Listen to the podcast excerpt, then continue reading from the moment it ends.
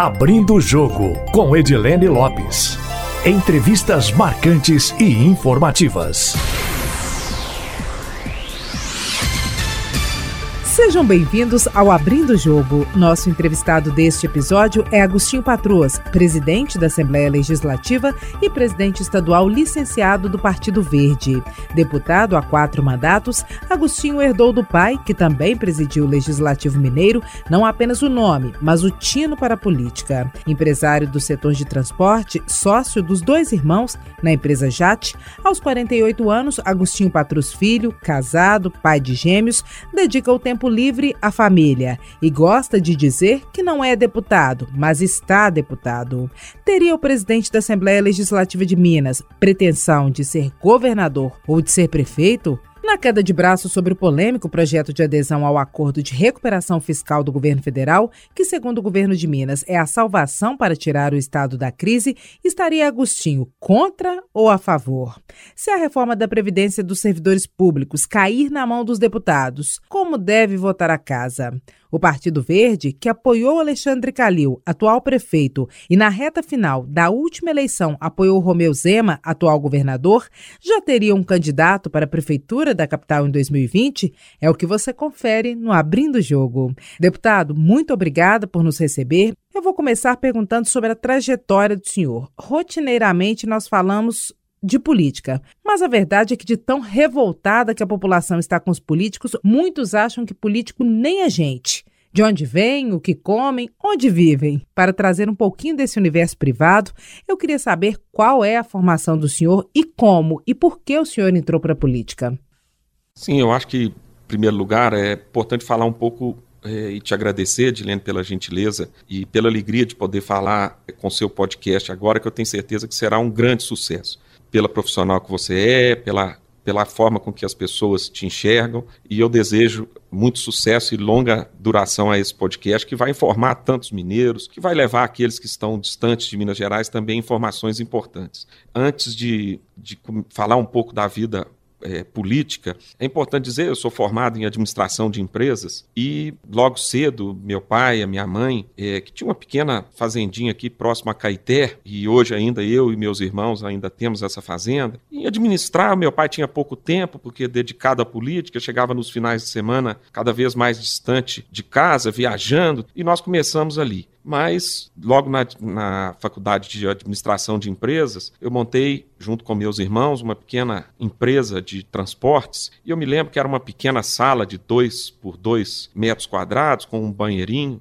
e as cargas chegavam, trabalhávamos eu, um colega meu de, de, faculdade na Universidade Católica, que era um estagiário, também uma secretária. E as cargas chegavam e íamos eu e esse amigo estagiário naquela época e carregávamos as caixas, descarregávamos de um local, carregávamos em outro. E foi assim, de uma empresa pequena, começando a nossa vida, que hoje, graças a Deus, eh, junto com meus irmãos Breno e Lucas, e somos sócios desde essa época e temos uma, uma amizade, uma ligação muito grande, afetiva e profissional, que essa empresa se transformou, hoje está em oito a dez estados da federação, nós conseguimos dar emprego é, diretos e indiretos para quase 1.500 pessoas, e isso nos alegra muito mas esse início foi muito importante, porque é entendendo os pequenos é, trabalhos que aquela pessoa mais humilde está ali te ajudando na empresa, é que a gente aprende a dar valor também à vida, dar valor às pessoas, dar valor ao que a gente ganha.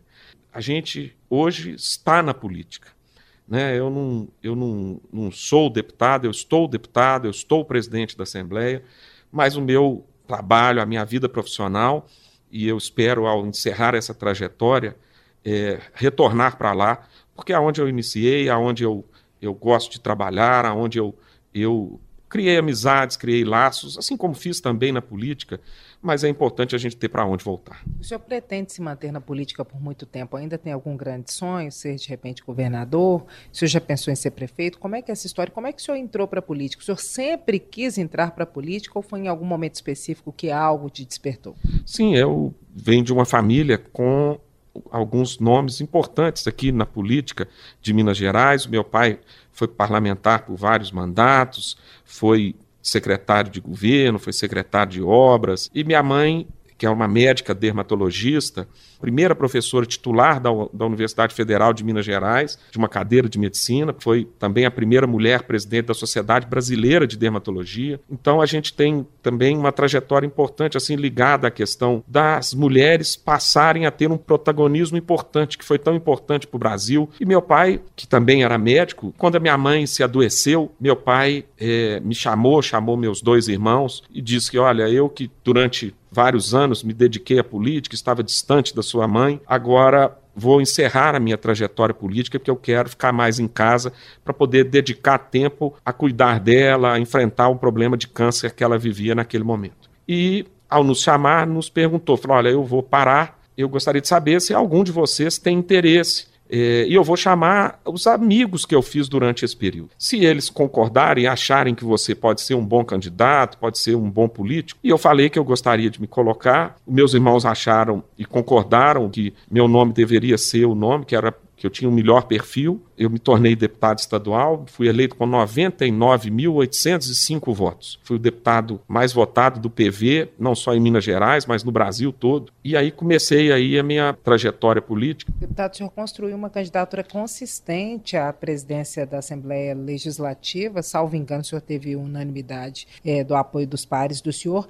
Como é que faz para manter um grupo como oposição e uma base tão diferentes de forma tão coesa? Com a verdade é, ninguém consegue é, ter o apoio de, de correntes diferentes da casa se não for transparente, se não for verdadeiro, se não cumprir aquilo que fala, aquilo que a combina, aquilo que trata. Mas, acima de tudo, tendo também uma gestão participativa, ouvindo os deputados, estando com as portas abertas e, acima de tudo, os ouvidos atentos às necessidades de cada um dos deputados, à contribuição de cada um deles. E quem preside essa casa tem que, acima de tudo, reconhecer essa diversidade, mas re reconhecer também que na diversidade é que tem força. E por isso é, é assim, dessa maneira, que eu tenho procurado presidir esta casa. O senhor, como parlamentar, sempre manteve uma boa relação com o executivo, o senhor foi secretário no governo Tucano, também manteve uma boa relação com o governo petista e antes mesmo do governador Romeu Zema ganhar a eleição, o senhor apostava numa terceira via com a Dal Clever, que não foi possível, no segundo turno o senhor já estava com o governador Romeu Zema. Hoje, como que é essa relação do senhor com Romeu Zema e do legislativo com o executivo, que pelo menos aparentemente ainda não entrou nos eixos? Qual que é a realidade? Relação muito positiva. É natural que um governador que se elege, que está vindo de fora completamente da política, é, de fora de Belo Horizonte, ou seja, é, distante das relações na capital, tem um, um, algum momento de dificuldade inicial nesse, nessa trajetória. Nós entendemos isso, compreendemos isso, e por isso hoje temos, felizmente, uma relação muito positiva com o governo do Estado. Afinal de contas, nós não estamos em lados diferentes da mesa. Nós estamos do mesmo lado da mesa com o mesmo objetivo. Minas vive dificuldades, econômicas e financeiras. O país como um todo tem um índice de desemprego alto, há uma necessidade de cri se criar empregos e esse é um objetivo comum da Assembleia, do governo do Estado, do governo federal. É, os nossos objetivos é que nos aproximam e é, com certeza a Assembleia vai fazer tudo que for necessário para que esses objetivos que são comuns possam se realizar. Nós não queremos ver o servidor público estadual com seu salário parcelado, nós não queremos ver os investimentos que, infelizmente, infelizmente não chegam lá na ponta, na saúde, na educação, por falta de recursos. Nós queremos um Estado que nos honre, que nos dê orgulho, que é, seja aquela Minas Gerais forte que todos nós mineiros queremos. Então, os objetivos nos aproximam. E o governador Romeu Zema tem é, muita tranquilidade em, em, demonstrar isso. Portanto, a, a relação hoje é muito positiva com a Assembleia. Nós conversamos, dialogamos, não só sobre os temas da política, mas sobre os temas da economia, sobre os temas sociais. Temos, felizmente, um, relacionamento muito tranquilo. Vivemos momentos mais conturbados, de mais dificuldades, mas que eram naturais para uma pessoa que chega num novo, num momento diferente da política, que é eleito por um partido que tem uma base, um número muito pequeno de deputados da casa, é importante acharmos aquilo que nos une, ou seja, acharmos é, qual, quais são as, as interseções que nos, que nos fazem próximos. O plano de recuperação fiscal na avaliação do governo é a solução para resolver a situação financeira do Estado. O senhor e diversos outros deputados tem outras apostas. Esse é o principal ponto de divergência na avaliação do senhor, o plano de recuperação fiscal consegue o apoio da casa ou no final das contas não consegue? Não, nós, é, a divergência que ocorre não é contra o A ou o B, é que nós temos que tentar todas as possibilidades. E o governador tem sido é, uma peça importante também na questão da Lei Candir, que é um ponto que a gente aponta como uma provável solução. O governador se coloca também é, buscando receitas extraordinárias para o Estado, né, como nós tivemos agora a votação nos últimos dias da questão da divisão é, do novo momento da exploração de petróleo no nosso país. São receitas novas que são importantes. São cerca de novos 850 milhões que vêm para o Estado através do leilão. Então, isso é, é, nós não podemos colocar isso é, é à parte da solução. Isso também faz parte da solução. O regime de recuperação fiscal chegou à Assembleia, vai ser debatido pelos pelos deputados, aperfeiçoado, para que a gente possa viver é, é, um momento novo em Minas Gerais. Nós temos que ver os exemplos da onde ele já foi votado e está em execução, como o Estado do Rio de Janeiro. O Estado do Rio Grande do Sul também tem dado passos nesse sentido. Começou com esse processo no governo anterior, há cerca de dois anos atrás, e ainda não terminou esse processo de votação da adesão ao regime de recuperação fiscal. E é, é porque isso depende de uma série de interlocuções, de acordos com o governo federal. Não existe somente a votação na casa. Para que o regime possa ser implementado, há necessidade também da negociação do governo do Estado com o governo federal, da é, aceitação de um número grande de condicionantes que está na Lei Complementar 159. E é isso que, que é importante ser debatido, mas dentro do seu tempo. O Rio Grande do Sul tem debatido já há dois anos essa questão. A Assembleia vai começar a debater agora. E eu espero que é, nós possamos encontrar juntos, Assembleia e governo do Estado, um caminho que seja do bem e para o bem dos, dos mineiros e, e das mineiras. Você acha que pode levar vários meses?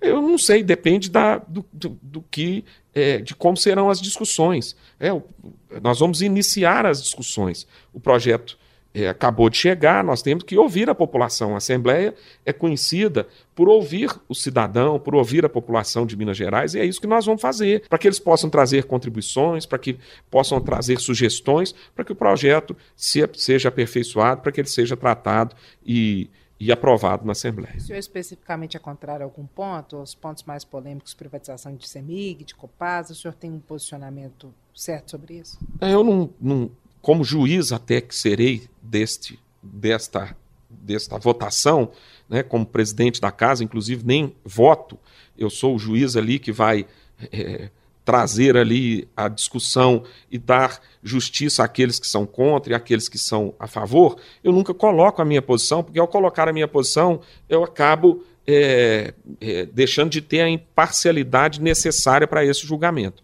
Mas eu acho que tem temas que são polêmicos, que as pesquisas mostram que tem mais dificuldade de aprovação da população de Minas Gerais, da população é, de Belo Horizonte. E esses temas polêmicos são conhecidos de todos. Né? Alguns são a favor da privatização da CEMIG, outros tantos são contra, outros entendem que o ideal seria privatizar somente a Copasa, outros que deveriam vender as subsidiárias da CEMIG, mas manter a CEMIG. É, esse, isso aí, essa, essa discussão democraticamente vai ser travada na Assembleia. A Assembleia Legislativa pretende fazer algum corte no orçamento por pedido do governo do Estado, do Executivo? Não, a Assembleia já cumpre hoje, diferente do que acontece é, no governo do Estado, a lei de responsabilidade fiscal. Os seus gastos com pessoal estão bem abaixo do, do mínimo constitucional. Nós não temos. É, cumprimos o nosso orçamento, não pedimos nenhum remanejamento, nenhum aumento de orçamento já há vários anos, portanto, estamos crescendo no nosso orçamento somente a, a o índice inflacionário. A Assembleia, nos últimos nove anos, não cresceu o orçamento, nada que não fosse a inflação. Depois do rompimento da barragem de Brumadinho, a Assembleia Legislativa avaliou que quando rompeu a barragem de Mariana, deveria ter criado uma CPI, não uma comissão extraordinária, ou a casa não faz essa avaliação, depois agora da aprovação do marco regulatório? Não, eu acho que que todas as duas foram importantes a seu tempo. Nós tínhamos, naquele momento, um acontecimento e tivemos outro é, com outra dimensão tempos depois. O importante é que a Assembleia trouxe para cá a discussão, sugeriu projetos, teve projetos aprovados, inclusive, é, das taxas é, minerárias, que infelizmente não continuam não sendo utilizadas com exclusividade pela Secretaria de Meio Ambiente, fazendo com que o sistema todo seja é, autossustentável, sejam feitos investimentos na fiscalização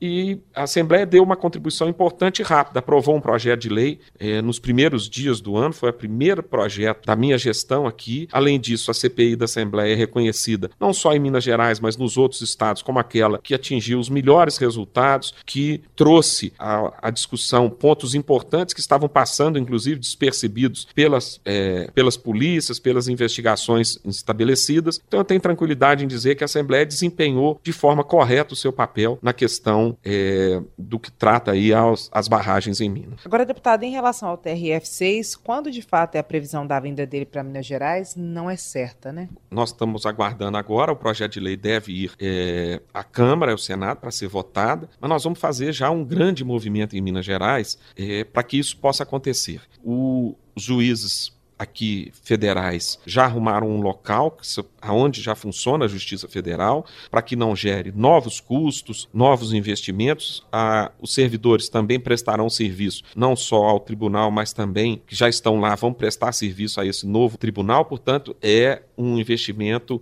sem nenhum custo, mas que vai trazer grandes benefícios a Minas Gerais. Afinal, os processos de Minas que tramitam no atual TRF1 é, tem um prazo muito maior do que aqueles que tramitam em outros tribunais federais pelo país afora. E com certeza, com um tribunal dedicado exclusivamente às causas de Minas Gerais, nós teremos celeridade na justiça e é importante para que a justiça seja feita, que ela seja feita com celeridade. Algum movimento deve ser lançado por essa aprovação? Sim, nós vamos receber os senadores, vamos receber os deputados federais e iniciar uma trajetória de apoio político, em seguida envolvendo toda a sociedade. A FIENG já se posicionou também favorável a essa questão.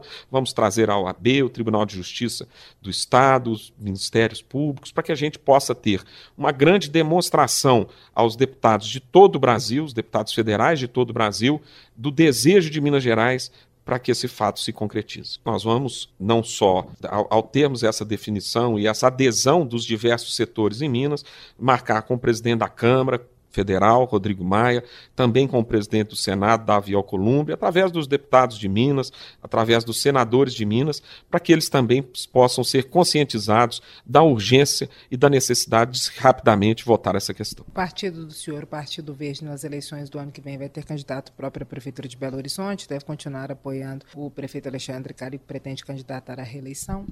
Nós, é, do PV, temos nomes importantes em, em Belo Horizonte com votações expressivas, como o deputado Mário Henrique Caixa, também da Rádio Itatiaia, e que tem uma votação importante aqui, aparece bem nas pesquisas. Essa é uma decisão do partido, eu estou afastado da direção estadual, mas que é, o PV tem nomes para apresentar à Prefeitura de Belo Horizonte. Nós é, temos com o prefeito Calil uma relação amistosa, mas isso vai depender da executiva estadual, do desejo do, do, do deputado Mário Henrique Caixa de colocar ou não seu nome para disputa, e isso vai ser tratado no ano que vem. Nós ainda estamos há quase um ano da eleição e, ao seu tempo, o partido terá maturidade para se reunir e definir o seu caminho. Quando o senhor olha hoje o sistema político brasileiro e a forma como ele funciona, o que, que o senhor acha que está errado? Porque funcionar direito, para a maioria das pessoas, não funciona. O que, que o senhor acha que está errado? O que, que seria o caminho? Qual seria o exemplo para o Brasil? Tem isso? O senhor consegue fazer essa visão sistêmica? Eu acho que nós estamos vivendo um momento de acirramento dos ânimos. E a hora que é, um polo se distancia do outro e se coloca é, adversário, inimigo do outro, isso dificulta a busca conjunta de soluções. O que eu acho hoje o grande problema da política brasileira é exatamente isso: é nós termos dois polos que se, se tratam como inimigos, como é, adversários de morte um do outro. O que nós temos que procurar é um pouco mais de tranquilidade, um pouco mais é, de pé no chão. Você acha que demora muito para melhorar? Não, eu espero que as reformas aprovadas surjam efeitos importantes. O bar... defensor de todas elas? Não, eu tenho discordância de uma ou outra, mas no, no geral elas são importantes e são necessárias. Elas vão é, causar é, prejuízos momentâneos às pessoas, mas no longo prazo elas serão benéficas ao país. O que me preocupa mais é o número imenso de pessoas desempregadas. O que eu torço e que eu procuro trabalhar todos os dias é, é para ver se nós conseguimos mudar a realidade econômica do país. Porque aí sim, as pessoas tendo seus empregos, melhoram também a sua condição de saúde, melhoram a condição de estudo, de futuro para os seus filhos. Essa, é, para mim, é, se você me perguntar o que te, te causa é, insônia, o que não te deixa dormir, é essa preocupação de que o Brasil volte a se se desenvolver para que as pessoas possam voltar a ter os seus empregos. E esse rol de reformas pode cair no colo da Assembleia Legislativa ao aumento da alíquota de contribuição previdenciária dos servidores públicos estaduais. Na avaliação do senhor, isso passa pela Assembleia ou não passa? E passando, provoca desgaste demais ao parlamento, aos deputados, com as bases eleitorais? Não, nós temos que, que discutir esse tema. É, no Rio de Janeiro, isso foi feito e, e incluiu os servidores é, civis e militares.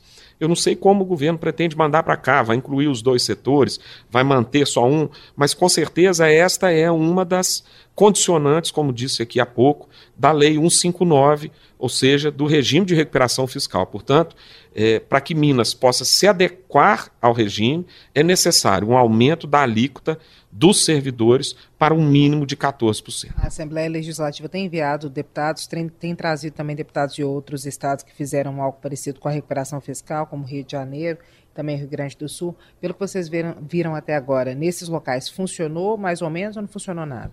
Não, a gente vê, por exemplo, que o Rio de Janeiro tem uma situação melhor, mas nós temos que analisar quais são é, os fatores que contribuíram para isso. E ao analisar os números do Rio de Janeiro, o aumento da alíquota de 11 para 14 tem uma representatividade importante no resultado encontrado no Rio de Janeiro. Além disso, o royalty do petróleo, que os royalties do petróleo que cresceram exponencialmente tem a maior contribuição sobre o resultado do estado do Rio de Janeiro. Outro ponto importante que deu um resultado importante no Rio de Janeiro foi a redução dos incentivos fiscais às grandes empresas né, é, que atuam naquele estado, também o aumento do imposto ITCD, né, de, de é, imposto estadual, também deu resultado.